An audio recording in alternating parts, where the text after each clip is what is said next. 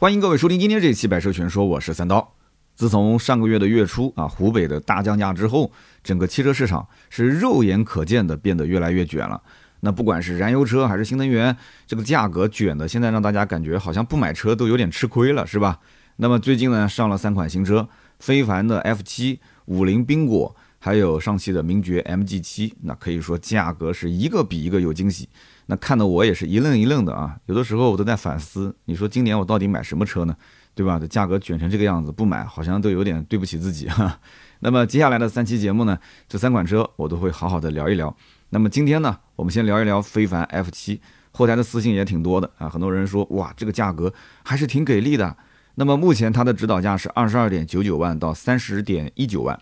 那么乍一看这个价格好像也没什么惊喜啊，二三十万好像也不是。大多数人能买得起的车，而且不就是常规的一个电动车吗？对吧？没错啊，这个价格第一眼看上去好像是没有什么惊喜，但是如果你打开它的 app 啊，你会发现它其实跟蔚来是一样的，就是除了可以整车购买买断电池以外，你还有另外一个就是电池租赁的方案。那么当你点开电池租赁方案之后，你就会发现价格直接立减八点四万。那这是个什么概念呢？二十二点九九万减掉八点四万，那也就是说，它的起步车价你只需要花十四点五九万就可以买到了。那这是什么样的一个车呢？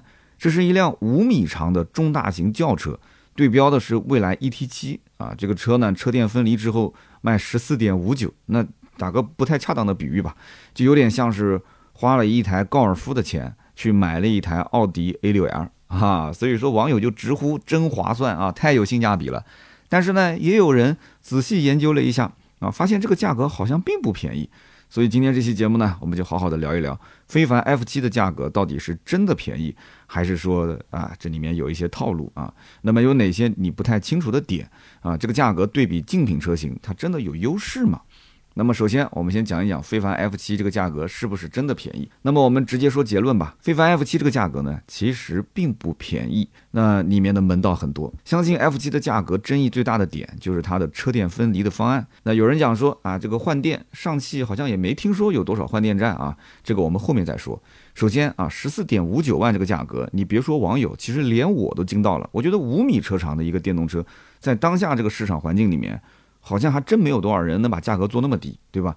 但是你冷静下来，你会想一想，它这个背后到底我还要再花什么钱？后期要交的钱有哪些？可能这就不是媒体会深度报道了，需要我们消费者自己去研究。那今天三刀就先帮你总结一下啊。那么第一点呢，电池的租赁费用一年之后是会涨价的啊，注意啊，一年后会涨价。那么非凡 F7 呢，一共有两种电池，都是上汽时代的三元锂电池。一个是七十七度电，一个是九十度电。那么目前呢，七十七度电每个月的租赁费用七百二十九块钱，没听错啊，七百二十九。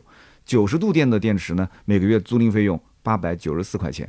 这两个费用呢，都包含了一个八十块钱的服务费，一个七百多，一个八百多。但是，一年之后，听好了，也就是从你这不是租嘛，对吧？从租的第十三期开始，你的月租费就会上涨，涨到多少钱呢？七十七度电从七百二十九块钱变成一千两百六十块钱，涨了五百三十一块钱。九十度电的电池呢，从八百九十四块钱涨到一千五百六十块钱，等于说涨了六六六啊，六百六十六块钱。所以说一年之后，七十度电的电池每年租金，呃，其实涨价总共是有六千三百七十二块钱，你能接受吗？九十度电的话，等于是一年涨了七千九百九十二块钱。那么如果说你的电池租赁是按照五年来算的话，七十五度电池五年的租赁费用是六万九千二百二十八块钱。那么加上我们刚刚讲起步十四点五九万的车价，那么一起的话就是二十一点五一二八万。那么九十度电呢，五年的租赁费用是八万五千六百零八块钱，加上十四点九九万的入门的车价，一共是二十三点五五零八万。那么这个价格你再去对比同级别的车型，那就。有点贵了啊，有点贵了。同级别的车，不管是领跑的 C 零一、比亚迪的汉 EV 冠军版啊，甚至你把特斯拉的 Model 三放进来一起比，我觉得确实是没有太多竞争力的啊。那么第二个，电池买断之后，它还会有一笔相对比较高的服务费用。那么如果你刚开始选择了换电方案，那么后期你想再买断电池也是可以的，但是有一个前提条件，就是你从来没有换过电。其实我觉得这个是有点矛盾的。那我既然选择电池租赁，那是不是将来我会享受这个电池的换电服务呢？等于说这一台车子有三种不同的玩法，对吧？租赁电池，但是我不换电；买断电池，买断电池我不知道换电这个具体费用怎么算啊？这个具体大家可以看一下政策。还有一个呢，就是我可以走换电路线。但是呢，换电之后你就不可以再买断当前车上的这块电池了。那么听起来有点绕啊，其实你可以这么理解，就是买断的时候，除了电池本身的价格，也就是说七十七度电八点四万，九十度电十万块钱，这都是明码标价啊。那么买断电池，你除了电池本身以外，你还要再给一笔钱，什么钱？就是一个服务费用。这个你一定要看到细则啊！你不看的话，你将来我跟你说，这个都是从你腰包里面要掏出来的真金白银啊！七十七度电电池一年之内买断的话，服务费用四千一百九十九，这个有点像提前还款的感觉啊哈，交一个什么手续费用，对吧？这个所谓的其实就是违约金嘛。那么两年之内买断的服务费是九千三百九十九元，九十度电池的一年内买断的服务费四千九百九十九元，两年内买断的服务费一万零九十九元。那么第三年和第四年的服务费用目前还没有公布出来，但是你。可以照这个往前推嘛，对吧？那么当然了，之前租赁电池的费用每个月不是交了租金的嘛，是可以用来抵扣买断电池的费用。但是有一句话你一定要记住啊，就是你不能换电。如果你要是换过电了，对不起，那你就不能再买断你这个车上的电池了啊。那如果说你不想再租了怎么办？后续的办法只有一个，那就是去非凡的电池商城里面去购买一块电池。那这个我相信不会有人选这个选项，不会，绝对不会的。因为你车上电池，你如果就算有衰减，对吧？你要有质保，你走质保；如果没有衰减，你正常用呗，对不对？所以说目前这个商城还没有推出相应的方案啊，可能厂家自己也觉得有点离谱。那么等到可能今年的年中，那它的商城上线啊，这个价格公布之后，那么大家在网上肯定也会有一些自己的评论，是吧？那我猜测，其实电池商城里面应该是有不同电。量的啊，不同电量的，不仅仅有新电池，它可能还会有旧电池进行售卖，对吧？你可以以旧换旧或者以旧换新。不过之前的电池租赁费用它是不能抵扣这个买电池的费用的，这个买电池的钱是额外掏的这一点一定要记住了。那么第三一点呢，就是如果说按照买断的价格来看，这个非凡 F 七啊，我不租电池，我一次性付款。那么它这个价格其实我觉得竞争力还是有限的啊，就不是特别特别有竞争力。因为二十二点九九万到三十点一九万这个价格，它只是个裸车价。那么这个车呢，你自己去看，你会发现它的起步配置其实是一般般的。它很多的一些呃你想要的配置都是要选装的，比方说高阶的支架系统两万块钱啊，你还要选一些个性化的颜色四千块钱，选个二十寸的轮圈五千块钱，还有就是广告一直在宣传的那个。巴赫座椅啊，这个非凡的巴赫座椅升级包七千块钱。那么这个升级完之后呢，前排座椅就带按摩了，副驾驶有四项的腰托啊，副驾驶也有呃座椅通风啊，座椅加热啊，座椅加热包括后排，后排有座椅加热通风，包括电调啊，还有包括 ETC 啊，车的一体式的。那么一点二万的巴赫座椅的氛围升级包，你买不买？你都已经是巴赫座椅了，你肯定要再加一万二嘛，对吧？那么什么叫氛围升级包呢？啊，包含就是把你的皮质变成纳帕啊，然后呢，超纤绒的一个顶棚，加上 A、B、C 柱，还有四门的电吸啊，一万两千块钱是吧？你都已经座椅都升级了，你这些不升吗？好，一万二，再加上刚刚前面的七千，就一万九了啊。所以就这么选下来的话，你会发现这里两万，那边两万，这里五千，那边四千，你最后选装下来价格可能要到二十七万多，那么减去选装限时优惠一万块钱。那么最低配其实到现在来看的话，最低配啊选上这些以后变成了二十六万多。那二十六万多一个非凡的 F 七，你觉得它的性价比还高吗？对不对？更何况你说这个巴赫座椅，其实很多人是冲着这个去的，但是实际体验就没感觉出来。这个巴赫座椅，巴赫不是应该跟音响相关吗？怎么跟座椅相关？那这个座椅是不是有类似那种什么头枕音响、什么五 D 座舱？但是实际体验下来，感觉好像也没有什么特别惊艳的地方啊。那么这么多的配置还要选装，可能有些车主。一开始有兴趣，但是实际体验完之后会有一点小吐槽。那么，所以综合来看，虽然说非凡 F 七啊，这个租电池或者换电池啊，它的价格感觉好像有吸引力，但是你不要忘了，它之后的用车的成本其实是不低的。那么五年的费用我也帮你算过了啊，如果加上去之后，它其实和同级竞品的价格差不多，它只是换了一种不同的玩法。所以，不管是你以十五万的电动车买一个五米这么大的一个啊电动车这个标准来看，还是以二十二点九万的入门的这种啊五米多。多的一个电动车来看，我觉得你要想清楚啊，这个车到底是真便宜，还是说呃加上之后你觉得并不是很划算？今天我其实说的已经很清楚了啊。那么还有一点呢，我觉得也要大家非常的清楚，那就是你买电车到底图的是什么？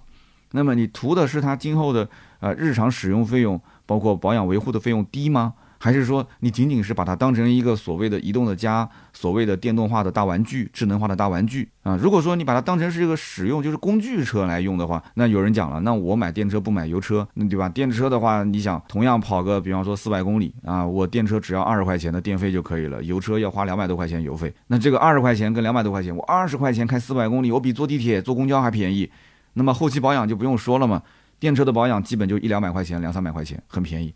所以说十五万。你要去花这个钱买一个非凡 F 七，或者说买个电动车，你一定要想清楚，就是说你选择那个入门十四万多的方案，那你后期这些费用，你从感官上来讲，你能不能接受啊？如果你到最后买回来，你发现，哎呦，这每个月你七八百块钱，我还不如买个油车，我加油都要不了那么多钱，那对不起，那你当时是图什么呢？你就是图这十四万多买个这么大的车，还是说你你你没想清楚吗？所以你一定要想清楚，那么剩下来什么电动车的保值率、流通率这些东西，包括续航焦虑这些，我们就不说了，这些都是通通用的一些，啊思考的方式和方法，对不对？所以，我们单从这个车上来讲，你一定要想明白这个价格，你千万不要是因为便宜去买，一定要想清楚这背后的一些逻辑啊。买车要喜欢，不是因为图便宜。那我们接下来聊第二个问题啊，第二个问题就是非凡的换电和我们所熟知的这个未来的换电，它有什么不同的点呢？那么肯定很多人一提到换电就会想到蔚来汽车，因为做的确实很早，而且现在目前网点啊布局各方面做的也确实挺好。那么他们俩之间除了这个网点的区分，还有就是他们的换电的政策方面有什么区别呢？那么首先第一点就是价格的区别。那么电池租赁的价格跟换电的价格其实是不同的。蔚来七十五度电池的月租费九百八十块钱加管理费八十，等于说一千零六十。五年的租赁费用六万三千六百块钱。一百度电池的月租费一千六百八十块钱，加八十块钱的管理费，等于是一千七百六十块钱。那么五年的总共的租赁费用是十万五千六百块钱。那么拿着这个价格去跟刚刚我们前面算的非凡的电池租赁的费用一对比，你会发现非凡的价格其实并不便宜。其实在我看来啊，这里面有两个逻辑。第一个逻辑就是，如果上汽是坚持做换电，就是把未来当成对标的竞争对手，我觉得他应该是把这个费用要降低的。因为你只有降低，你才能去抢走他的客户。但是从可能上汽自己内部就觉得说换电可能只是一个噱头，而且他可能也没想清楚是不是要坚持去做，把它做成特色。但是呢，前期换电如果它的基础的用户数不够多的话，它的成本是非常高的啊。这个换电站它的数量其实就跟这个加油站一样，你的网点越多啊，它其实分摊的费用啊，摊销的费用就会越多。它的成本会相对来讲降一些，但是你要不停的在投入建设，这个成本是很高的啊。那这个是另当别论了。所以它是它是一个，就是呃怎么讲呢？就是以量去换价的一个过程啊。它的成本是需要摊销的。所以呢，上汽很明显，他可能没想清楚，所以他目前给出的费用，我觉得跟未来比啊不算低，真的不算低。其次就是服务的费用。啊，服务费用也不同。当你买断电池的时候，未来的服务费用是不管时间长短和电池容量的大小，统一收三千块钱。我们刚刚讲非凡的服务费用，它是按照一年两年来收的，其实收的是不低的，而且是远远高于未来的。这一点大家一定要去对比啊。那么第三个呢，就是非凡免费换电的度数它是有限的。那么在非凡 F 七用户购车的限时权益里面，它有一条是这么写的，叫终身补能礼。终身都可以充电，那么也就是说，首任非营运车主免费充换电，至高一年一千五百度电，啊，终身，但是每一年有限额一千五百度电。那么超出这个电量的话，换电还要额外收取电费，大概是一块一毛钱每度电，啊，电费呢是七毛钱每度，再收一个服务费四毛钱。但是呢，在未来那边是怎么操作的呢？未来是每个月最多可以免费换六次电，也就是说，我们摊到四个星期的话。你每个星期平均至少能换个一点五次，是吧？那么每一次呢，你最少能换到个五十度电，一年就是三千六百度电。我们刚刚说非凡是多少呢？一年上限一千五百度电。那么两者对比一下，你会发现未来的。这个免费换电的度数是等于它的一倍嘛？那么第三一点就是，呃，也是唯一非凡换电的一大优势，那就是说换电之后你想买断电池的时候，那么非凡的电池商城里面应该将来会有一些电池的选择。那么估计价格应该是有便宜的也有贵的，但是未来的话它只有一个价格，它是没得选的。那么第四一点也是最重要的，非凡 F 七在购车的时候，它其实已经锁定了补能的形式。那么意思就是说，如果你选择购买整车，那么日后换电模式是跟你没有关系的啊，你买整车是没有换电的啊。那么如果说你选择换电的模式，那么你这个时候才可以去换电，但是你要交后续的一些费用。所以这个政策呢，我觉得有些不太合理啊。那么换电如果是作为 F 七的亮点之一，那我觉得整车购买就是买断电池，它应该也可以换电才对。那为什么买断电池就不能去换电呢？而且你将来去自己建换电站，或者是跟第三方合作，那肯定是换的电的车辆越多，你越划算呀。所以我没太想明白这一点，上汽的领导是怎么想的，对吧？就像未来，那不管是整车购买，还是用那个 BAS Bus 的车电分离，它其实都可以去享受换电站的服务。那么总结来说，不管是换电站的规模、数量，还是成熟度，我觉得非凡到目前来看的话。还是没想清楚啊，而且呢，它这个进度，我觉得目前也不是特别的快，因为车已经上市了嘛，对吧？那么现在我觉得整体在换电这个逻辑上来讲是有点走不通的。那么这两者在换电站的差距上来讲，那也是肉眼可见的，对吧？非凡目前投入的换电站，那可能两只手都能数得过来啊。据说是今年年底要建三百座啊，这个都是规划，对吧？那么未来目前的换电站已经是一千多座了，而且每一年的这个进度还是比较快的。但是有人可能会反驳说，说非凡已经和两桶油合作了，对吧？日后呢，换电站的普及速度肯定是非常快的，啊，虽然说是合作了，那你想想看，这里要考虑一个问题啊，那就是未来现在它也在很多核心区啊去建了换电站，而且之前也发布了说跟这个高速，对吧？跟这些也也说跟这个什么两桶油也合作，所以我觉得两桶油这个话你能信吗？我我是不太信的，两桶两桶油感觉一直在跟这个跟那个在合作。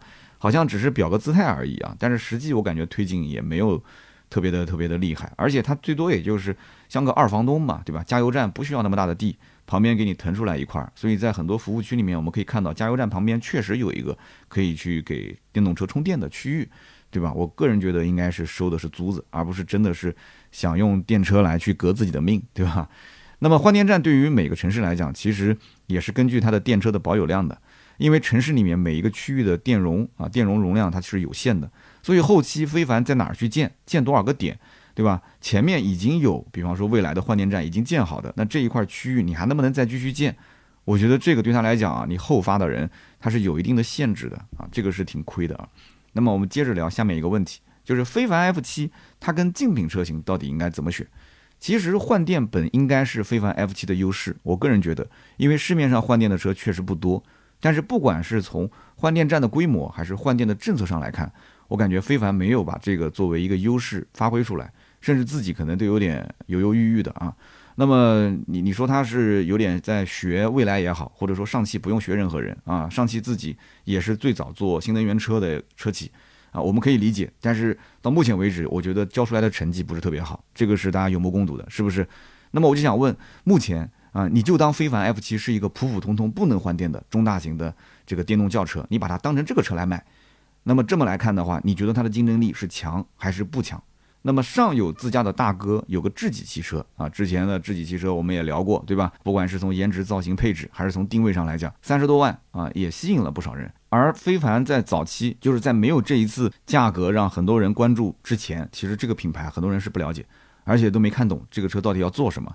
不管是 F 七还是 R 七这两款车，定位呢总感觉有点高不高低不低的啊，找不到买点。那么我们讲智己，智己还有一个卖点嘛，好歹是威廉姆斯车队调教啊，主打操控啊，是上汽的亲儿子是吧？其实非凡也是上汽的亲儿子。那么再往下看，上汽还有荣威，因为非凡汽车其实就是脱胎于荣威的 R 品牌嘛。那么导致很多人会说啊，看到非凡就会想到这个换壳的荣威，但是现在还好啊，现在还好。之前的那个 Marvel R 是非常像 R 品牌那个时候很像，但是现在叫非凡了，整体的造型换新之后呢，啊，至少从外观上来讲的话，呃，跟荣威没什么关系了。但是其实大家都知道，通用的电动车底子都是差不多的嘛。但是不管怎么讲，其实消费者现在可选的余地非常的多。其实你会发现，这个车往左看有特斯拉 Model 3、比亚迪海豹、宝马 i3、蔚来 ET5 这些车，往右看。它还有领跑 C 零一啊，包括哪吒 S，包括比亚迪汉 EV 的冠军版，它之前上市的价格二十二点九八万起，对不对？网上呼声也很高啊，这个品牌现在很强势啊，对不对？空间配置也不差，六百零五公里尊贵，七十二度的磷酸铁锂刀片电池啊，看来看去好像也就是比 F 七少两个屏幕而已。那你说客户最后是怎么选其实最终你还是看销量嘛，对吧？那你觉得 F 七这个车的销量到底能怎样？一个月能卖到个五千台以上吗？那么其实整体要是说性价比来讲的话，我个人觉得目前这个级别的车啊，其实领跑 C 零一的性价比确实是不错的。但是问题在于，很多人对这个品牌啊，他的认同点可能不多，他觉得说这个车卖的便宜，无非就是个杂牌。很多人还是这么想。其实我个人觉得，在电动车里面啊，牌子只分两种，一种呢就是它确实做起来了，大家就认这个品牌，它特别的火。就是网红车型嘛，啊，我们之前说理想、说未来的时候，说特斯拉，我们都提过，这种就是无脑买，它品牌有一定的溢价能力。那么，但凡其他任何品牌如果没有溢价能力的话，我觉得就应该学领跑 C 零幺，学领跑的车型的定价，直接就卷，不要多想，先把对手的这个客户给抢回来，有钱烧你就烧，对不对？你先落个好名声，性价比高，往后再想想办法啊。当别人撑不下去了，要倒闭了，要跑路了，是吧？这两天那个什么天际。天际汽车，大家也看到新闻了，好像也不是特别好啊，就新闻不是特别好。那这个时候你再去想办法怎么去提升品牌。现阶段你如果连品牌知名度都没有，你就说我要去提升品牌，我觉得是不对的啊，我觉得是不对的。所以呢，今天就聊那么多，大家怎么看非凡 F 七这款车？它到底有没有拿出最大的诚意？我们可以在评论区交流。那也不要忘了，看到节目最后呢，大家也可以给我的节目投投月票，在播放页面的右下角点一下投月票。如果没有的话，系统会提示你啊。这个呢，只要每天登录就可以了。一个星期可以拿两张，一个月可以拿十四张。希望把月票投给我，谢谢，非常感谢。下面呢，我们就聊一聊身边事环节啊。呃，今天是四月一号啊，录音的时候又过了十二点，实在抱歉啊。那么我这个人就这种习惯，其实工作呢正常要工作，但是生活归生活。今天下午啊，今天中午是给孩子办生日宴，然后下午呢，呃，陪老妈去买了个电动车。电动自行车啊，不要紧张，不是电动汽车。紧跟着事情忙完了，差不多快四点了，然后就去打了一场球，因为今天下午不打，晚上肯定也打不了。然后呢，晚上吃了个饭啊，吃完之后呢，呃，这个摄影师就把照片发过来了，我就把照片稍微挑了一下。然后今天的视频是我自己用手机拍的，然后我又把视频去剪辑，呃，发布了一下，给我们的亲朋好友看了看。那基本上就到了晚上十点多、十一点钟了，然后把稿子整一整，就开始录音了，跟大家汇报一下今天一天的工作。那么今天聊什么？其实就聊聊我们家孩子今天这个生日宴啊。其实这个生日宴给我的感受啊，呃，我觉得办的还挺好啊，就是花点小钱办的这个事情呢，整体效果我个人觉得挺满意的。那么这里面有几个点啊，我觉得跟大家去分享一下。如果今后你们家孩子有生日宴，或者是老人啊有这种祝寿的这种生日宴的话啊，都可以参考。我先讲几个小故事啊。昨天晚上其实我准备了一份开场词啊，幸好我是在啊娘儿俩面前我表演了一下。结果呢，我表演完之后两个人都非常不满意。我还是脱稿啊，我是脱稿表演，我这个人绝对不会用稿子的。结果他们俩不满意的点是什么呢？就是我不停的在感谢啊，感谢这个，感谢那个。他们说你这首先讲那么长啊，时间我也控制了一下，但是也要差不多五分钟。他说谁会听你讲五分钟啊？大家过来都是吃饭的，对不对？你感谢来感谢去，你又抢了孩子的风头，那么又感觉像是在这个什么奥斯卡的获奖感言。他说不好啊，我想了想，确实也对，好像是不太好。他然后娘俩就说你要搞点有创意的。后来呢，我就想了一分钟啊，我想我说怎么叫有创意的？我说好，哎，我现在有个点子，我给你们去说一下啊，你看好不好？绝对特别棒！我跟你说，我说我就这么讲，我们家族成员能聚在一起啊，就是成员那么齐，其实无非就是三次宴席，一个是婚礼，一个是寿礼，还有一个就是葬礼。我的妈呀！我这一说完啊，娘俩就拿眼睛瞪我，然后就开始虚我，咦，说你这不是劲爆，你这是惊悚。这这个又又被 pass 了啊，又被 pass 了。最后呢，生日宴的开场，我只说了两句话，感谢各位的莅临啊，大家吃好喝好。那只能这样呢，还能怎样呢？对不对？其实大家确实也不想听你讲话啊，而且我说话的时候也没什么人看我。其实昨天晚上呢，呃，老婆还给了我一个任务，就是要给孩子啊挑一些照片啊。幸好从小我都是拿手机拍的啊，给他留了一些照片。现场呢要把照片大屏幕给他投出来啊，就做一个这种背景板嘛。我昨天花了好几个小时啊。我从那几千张照片里面，我挑出来两百多张，两百多张现场用这个幻灯片，五秒钟切一张，二十多分钟一个循环啊，我想的特别的好。那么实际投到屏幕上呢，我觉得效果没有想象中那么好。首先那个屏幕的像素不是特别的好啊，那么其次就是大家其实关心的都是自己的孩子啊，没人愿意看你们家孩子的照片，每个人都觉得自己亲生的孩子才是最可爱的、最漂亮的、最聪明的，是不是？那这个生日宴呢，其实有两个点，呃，让我印象比较深。首先第一个。就是请来表演这几个节目，真的非常值。第二个就是请的这个摄影师也非常值啊。我们一个一个讲。这个现场的节目呢，我之前有期节目说过，对吧？花了多少钱啊？在这个小红书，在这个大众点评上找的，一千五百块钱，一千五百块钱，四个节目：小丑、魔术、科学实验、泡泡秀。那么这四个节目呢，本身吃饭没多长时间啊，十一点半开席到一个一点半两点就结束了，大概也就两个多小时吧。四个节目可以贯穿全场啊，贯穿全场，就不是说一直连着演，中间稍微休息一会儿再表演，对吧？气氛搞得非常好，但是前提是什么呢？前提是就是四个节目啊，它都得要有小孩子参与。那么我就不知道各位的家庭成员当中孩子多不多。如果孩子多的话，那这种效果真的是非常棒，因为孩子可以跟小丑、跟主持人可以有互动。小丑无非是什么呢？就是带孩子玩气球，对吧？玩各种气球啊，编各种花样啊。魔术表演呢，虽然说有一点俗套啊，比方说变钱啊，变只鸽子呀。啊，然后把那个两根绳子塞在孩子的那个裤兜里面，一拎出来变成个小短裤啊，这个都有点意思。但是呢，我其实都看过啊。那有的一些老人啊、大人，他不一定看过这种现场啊，现场的效果也还行啊，引得大家是哈哈大笑。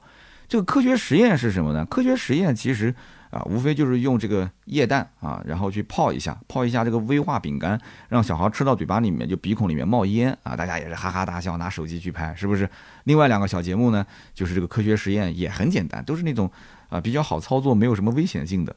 整体来讲，效果真的不错，孩子喜欢玩，大人喜欢拍啊，现场的氛围非常的好。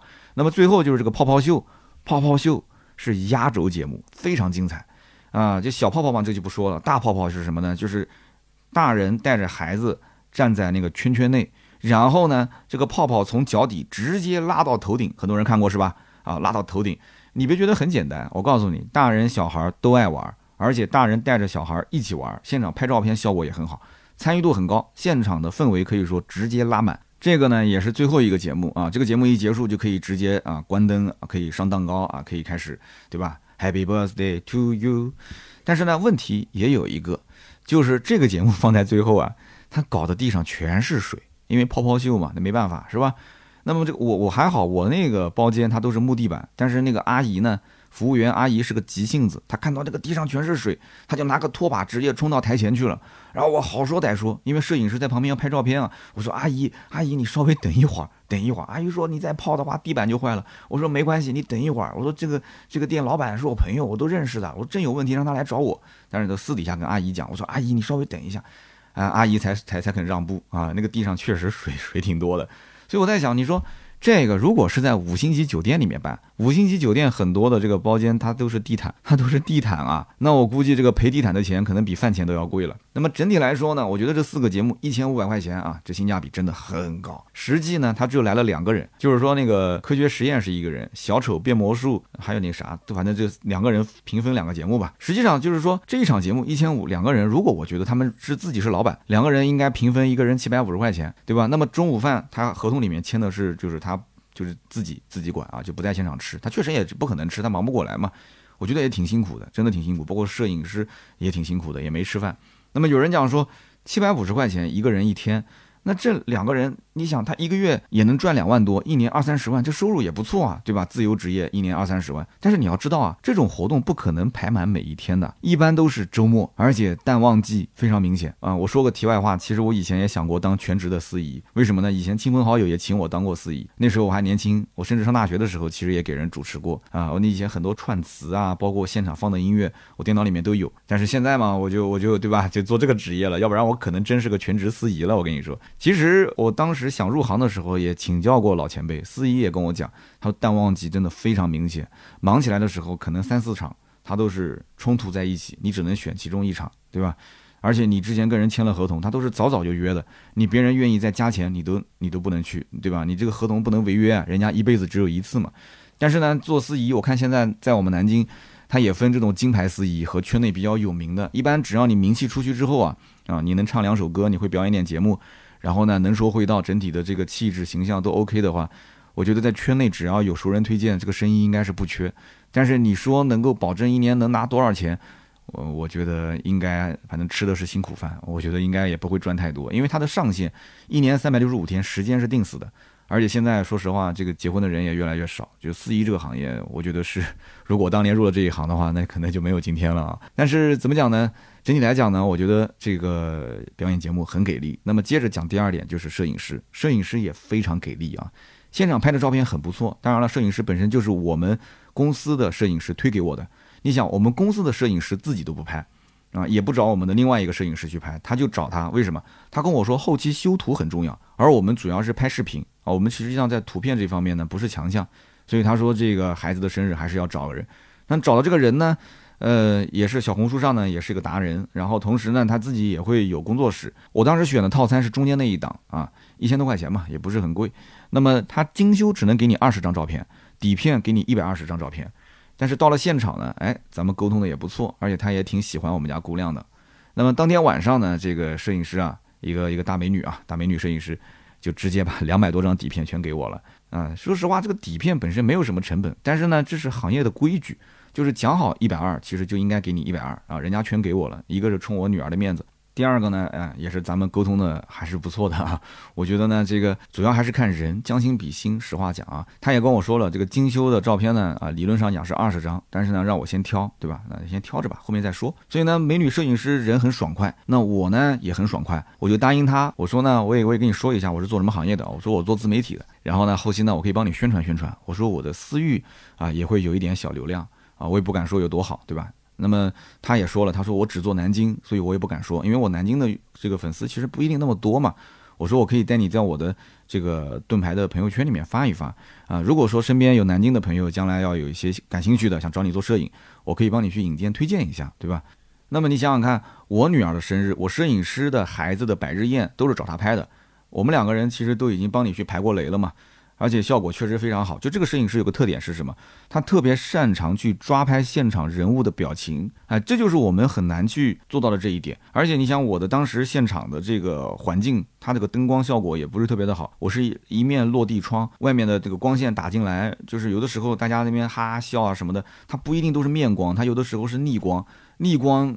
这个就要考验摄影师了，但是我看他整体的出片效果，我觉得真的是非常好。两百多张片子，基本上没有几张废片，而且我看着照片，我游览照片，我都能笑出声。我就觉得这就是专业的人要做专业的事，你千万不要想到说，哎呀，随便拿个手机现场拍拍就可以了。我跟你讲，你作为父母来讲，你现场拍，你肯定没时间，你哪能有时间？你要照顾亲朋好友啊。你说让个朋友帮你随便拍拍，老朋友你不花钱吗？对吧？你还是要要不欠人人情，要不欠人钱。对不对？那你说让人随便拿个手机拍拍，我告诉你，现场但凡是给你帮忙的人拿手机拍的效果肯定不行。像这种花小钱办大事，效果真的是很棒。请个摄影师，这个钱真的不能省，钱花了还能再赚嘛？对不对？但是这种重要的时刻，一辈子能有几次呢？你只要想着一辈子没几次，对不对？钱花出去才是自己的，换种方式陪伴你就可以了，是吧？所以呢，后期呢，我也帮他宣传宣传啊，大家可以关注关注盾牌的朋友圈。好的，那么今天呢，咱们就先聊那么多身边事啊，就总结一下 咱们的孩子的生日宴，我的一些心得体会，我觉得真的是挺不错的啊，真的花的是个小钱，但是效果还是不错。那么接下来呢，说一说上期节目的留言互动。上期节目呢，咱们聊的是燃油、混动和纯电车到底应该怎么选。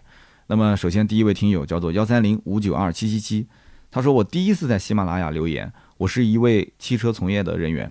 那么去年呢，偶然的一次在别人的车上听到《百车全说》，觉得不错，那么就在我自己的车上也找到这个节目去收听了。那么往期节目我也听了不少。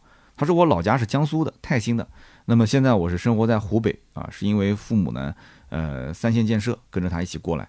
那么举家迁到湖北之后呢，呃，我现在其实家乡话说的也也也不太行了，但是我能听得懂。他说我在湖北这边我开的就是纯电车，广汽埃安 Y。我其他几辆车也是纯电，油车基本上就不怎么开了。我觉得纯电车非常适合我，只是周边出行，家里面呢也有充电桩，周边的公用充电设备呢也比较齐全，而且呢电车的科技化也是我个人比较认可的。我们家还有一辆奔奔 e-star，四万多块钱的一个小车，它就能远程控制一些简单的功能，这个可以讲同价位的油车肯定是做不到的。那么个人觉得，按照目前的趋势发展，纯燃油车被混动和电车取代是早晚的事情。你看，这是这位听友的观点啊。那么下面一位听友呢，叫清河漫谈，他说：“刀哥，哎，我现在开的是一六年买的本田时代的思域，我开着很舒心啊，一次问题都没有出过啊。那么最近呢，我想换车，预算呢三十万左右。听了你这期节目呢，我还是拿不准主意，我想听听你的意见，说说我的用车需求吧。坐标在苏州，主要是上下班通勤啊，来回呢七十公里，一年带着老婆孩子自驾游个两三次。”可以说基本上就是城市通勤，那么我也关注过特斯拉，关注过比亚迪的电车，我也知道现在电车的技术呢已经趋于成熟了，买的话也没什么问题。但是呢，我从来没开过 BBA，我心里面有一种莫名的遗憾。我也想考虑买一个二手的 BBA，先过一过瘾，然后将来我卖了再去换电动车。但是又觉得麻烦啊，我不懂车，又怕被二手车贩子坑，所以我内心实在是纠结，请刀哥解惑。解惑的方式很简单，没开过 BBA 啊，而且你动了这个心思啊，你还是先买 BBA。你怕二手车被坑，你找我呀，我就做二手车呀，对不对？你可以直接联系盾牌嘛，盾牌的微信四六四幺五二五四，你如果加过，直接找他，让他把我们仓库的库存发给你。我们车其他的品牌不多，就是 BBA 多啊。你三十多万的预算已经是很高了啊，真的是很高了，五系啊这些都可以看到了。如果你想买个什么宝马三系，都可以买到准新车了，三十多万啊，或者说三十万左右。包括选二线豪华，其实新车你都可以买了，CT 四、CT 五啊，凯迪拉克 S 六零、S 九零都没问题。你要如果是买二手的，基本也是准新的高配。所以呢，我个人觉得你的用车环境其实电车、燃油车都可以。一个呢就是买品牌啊，买体验啊，撑一撑面子；一个呢就是买它所谓的智能驾驶，所谓的啊这个新能源的新的驾驶感受，新的这种这种叫移动的家啊，智能家居。我觉得你呢，先不要着急，两边的车型呢都去感受一下，都去试一试。如果你对于豪华品牌的燃油车啊，它的这些配置功能你实在无法忍受，你觉得还是智能驾驶，还是那种智能车机啊，电动车上给你提供的，你觉得更好？那我觉得你就啊，直接上电动车吧。你 BBA 将来实在不行，买个二手再再玩玩吧。你就反正早晚你还是要开 BBA 嘛，我知道你的心态，对吧？你电动车呢？其实对你来讲的话，你日常代步七十公里肯定够了。偶尔的这个周边短途自驾游，你三十万预算的电动车，基本上都是六七百公里的续航，实际续航至少在四百多到五百公里上下，我觉得问题不大了啊。但是呢，你就是说现在我就要开上 BBA，马上立刻，我要满足从以前本田到现在奔驰宝马的一个跃迁。那你要是说心里面一直有这么一个声音的话，我觉得呢，你就不要看电动车了，你还是先实现自己心中这么一个小小的愿望吧，好不好？啊，买二手车可以找我啊，联系我就可以了啊。我这里 BBA 的车很多啊。那么下面一位听友呢，留言比较长，但是我觉得写的很好。他的名字叫做 Jerry LV 八六，他说：刀哥你好，听你的节目呢，呃，不算太长，但是也不算短，应该有两年了吧。那么也曾经给你留过言，我记得应该是你说是面试买笔记本的那一次。那么我感觉我可以帮到你，我就给了你一些建议啊，在留言区里面。那我自己本身是南京人，我们老乡啊。他说我年龄跟刀哥也差不多，所以刀哥说的很多话题呢，还有一些人生的感受，我是非常有共鸣的。虽然说有人讲隔壁的兔子跟传谣在节目里面，他经常调侃刀哥说，哎，刀哥老了啊，说他们的节目更年轻，但是我还是更喜欢刀哥的节目，帮你打 call，非常感谢，谢谢。他说这一次听节目呢，呃，你聊电动车、燃油车、混动车的话题，其实我也有很多想说的。我本身呢是一个广告设计师，在广告这个行业呢也做了十多年了，所以对品牌和产品的宣传还是有一定的敏感度的啊。毕竟是男生嘛，对汽车都很感兴趣。我呢也关注了很多汽车圈的大 V，那我平时呢也会喜欢对一些事物做一些思考，所以我觉得汽车节目它的入门级的观众一般都是喜欢看什么评测啊，或者一些基础的知识。因为绝大多数的观众呢，他可能本身就是想买车，他需要去获取这些基础的知识。那么再高阶一点呢，那这些人我觉得已经不是看汽车本身了，他更多的可能是通过汽车想了解啊一些玩车的方法，一些汽车的市场行情，一些行业的动态，一些跟经济相关的、跟汽车经济相关的一些内容。他说：“我觉得刀哥的节目很好啊，是汽车圈的一个脱口秀，呃，也算做出了个人特色，算是一个小破圈的感觉。”所以呢，我现在也不怎么看新车发布或者是一些车型的评测了，我会多听多看一些类似像刀哥这样的啊，有一些出圈更有意思的一些汽车栏目。他说啊，啰嗦这么多，那么回到正题上讲，就是燃油车、新能源车的一些选择。他说，其实这个问题，我觉得本身它不是个问题，在我看来，真的很多人他是被带节奏了，跑偏了。包括现在很多网友还会说什么诺基亚和苹果手机的这种对比的话题，其实这是个悖论。我先说我的观点和结论啊，其实燃油车和新能源车，老百姓最简单的选择方法就是它要蓝牌还是绿牌的区别。虽然这样说可能是有一些这个呃妄下定义了啊，但事实大致上就是如此。你仔细想想，这么说的话，家里面有且只有一辆车的家庭，而且想开个八到十年左右，或者家里面没有充电条件，那就不用多想了，家里一定是买燃油车的，对不对？那么家里面如果有充电条件，且家里面已经有一辆燃油车，那么换车周期相对也比较短，那它其实可以选择 EV 的，或者是 HEV 或者是 PHEV 这些车型都没有问题。那么很多又牵扯到人群和行业的划分，还有就是各地的牌照政策。那么这里面他说我有点班门弄斧了啊，所以说我个人觉得传统和新能源，首先它就要考虑燃油和 EV。那么其次才是考虑 HEV 和 PHEV 啊，那么这两个其实更多是政策和牌照的问题，所以其实未来它并不是一道选择题和淘汰赛，这几款车型一定会很长一段时间内陪伴我们，技术共存呀。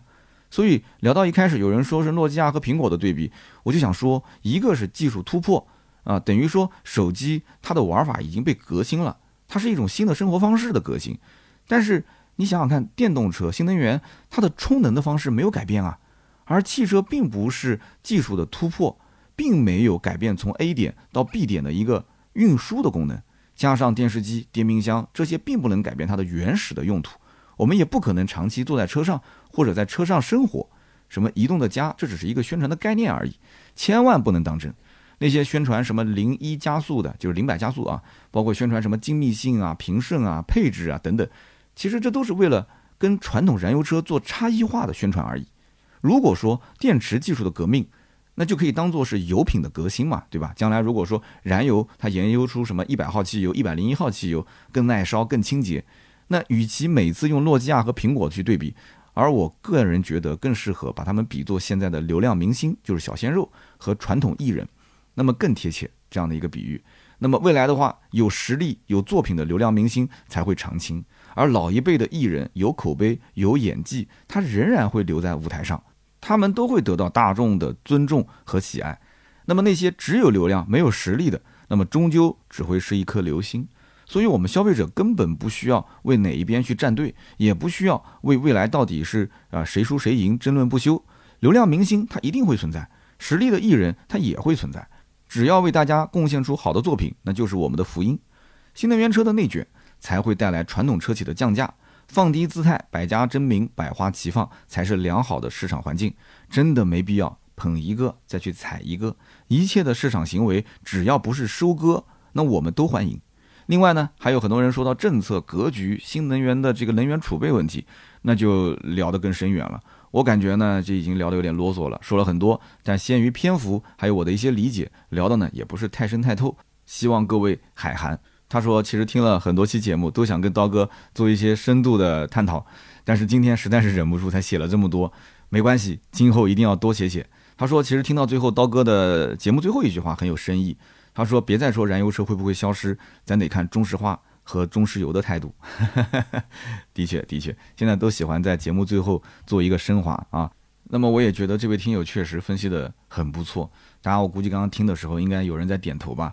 我觉得我就想看到更多像这样的一些长留言，而且是真的经过思考的这个长留言。其实这样的长留言，我觉得中奖率啊也会非常的高。那我也会每一条都去读，虽然说读留言也挺耗我时间，但是我也很快乐。真的，每期节目有人听，有人愿意去听完之后思考，然后呃说出这么多，我觉得我挺有成就感的。其实说实话，上期节目有朋友讲说，刀哥，呃中奖留言每次都送芥末绿。你能不能送点实用的东西？不要着急。最近我让盾牌已经开始去研发一些我们的周边产品了，啊，包括我们的香片，就是最传统的，对吧？然后我想让他去做一些钥匙扣，打上我们的 logo 的，啊，这也是传统的。然后我还想做一点东西，我跟盾牌说，盾牌当时都震惊了。我跟盾牌说，你可以做点袜子，因为这种都是消耗品，而且袜子上带一点 logo，Auto Talk 或者是百车全说，或者是我们的就单独一个 logo 都是可以的。啊，或者左边叫别人研究车，右边是而我研究你，这个袜子你会买吗？我说，其实你可以，你可以去去啊定制一些啊。然后这个盾牌当时看了我一眼，说你这个今天定制袜子，明天是不是能定制内裤啊？哎，我说内裤也不是不能定啊，有什么不能定制的，对不对？我自己穿的几个品牌的内裤，我觉得都挺好的。现在国内的几个做内衣内裤的品牌都都很厉害，都都都都非常厉害。我前段时间听了一个叫无痕内衣，就女生穿的无痕内衣。把以前的那个钢圈内衣啊，整个就已经挤得快没有市场了，对不对？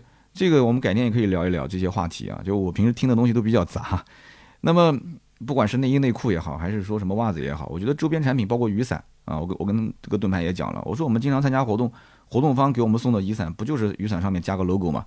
我们也可以做一个百兽全说的这个定制 logo 的雨伞，那不都挺有意思的嘛，对不对？他说，哎呀，这个东西，你说我们印个几百个，或者说是生产个几百个，你说能卖得出去吗？我说没关系啊，卖不出去当礼品送啊，你看。节目的礼品不就来了嘛，对不对？所以以后我不管是送雨伞，还是送袜子，还是送内裤啊，我觉得大家都要能接受。其实皮带也可以啊，我可以定制一些皮带嘛，对吧？对吧？皮带前面的 logo 我们可以定制一下。好的，今天就聊那么多吧。那么在节目的最后的最后呢，跟大家做个小预告。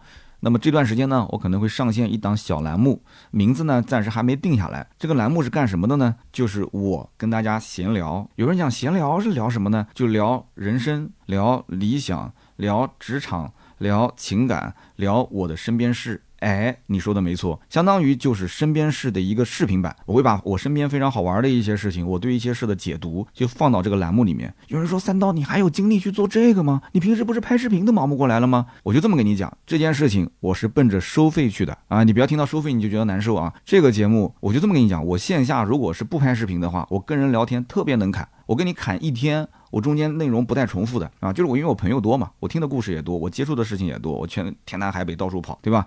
我就反正想到什么聊什么，但是呢，想到什么聊什么太杂了，所以呢，我们就引入了一个团队。这个团队呢，他是专业打造这种个人人设 IP 的，而且作为他在国内做这种付费啊，包括出书做付费内容、做线下的这种很厉害。所以这哥们儿呢，也是跟我是好朋友，我们也聊了有两三轮了。然后呢，他就跟我讲，你就聊天，你就闲侃，但是你的这个知识体系啊。我先看看你之前的内容，然后呢，我再跟你聊几次，我看能不能给你梳理出来。所以他帮我梳理出来了一条啊比较清晰的脉络。那么选题由他来选，那么砍由我来砍啊，那我来聊，我来闲聊，有点像什么高晓松的小说《小松奇谈》，有点像罗振宇的逻辑思维，可能没有罗振宇的这个逻辑思维目的性那么强，还是有点偏可能小松奇谈那种，或者是叫矮大紧砍北这种。当然了，我肯定是达不到像这种。大咖大 V 的这种高度，对吧？谈古论今啊，这种我我做不到。但是呢，哎，我聊点身边事，我做一个比较接地气的这么一个呃小小的人物 IP，我觉得我还是还是可以聊一些东西的啊。还是那句话，这个呢，我们肯定是免费在全网络去分发，但是呢，后期一定是奔着付费去的。所以呢，你如果想要入这个坑，你就来。如果你觉得说三刀你是要割韭菜了，将来你要做付费内容了啊，我不不付费不付费，那我们就听百车全说，百车全说反正不付费的，对不对？这是我的一个跨界的小尝试，也确实付出了精力，我确实平时工作啊时间确实忙不过来，但是我现在还是保证每一周要抽半天时间，就是跟那个团队一起去进行这个拍摄啊，拍摄效率我觉得各方面还是挺好的，因为那哥们儿本身他会引导我嘛，就是这个话题怎么往下走。然后通过后期的剪辑，把我的内容全部放出来。其实你会发现，我基本上都是一镜到底，中间呢没有太多的剪辑的痕迹在里面。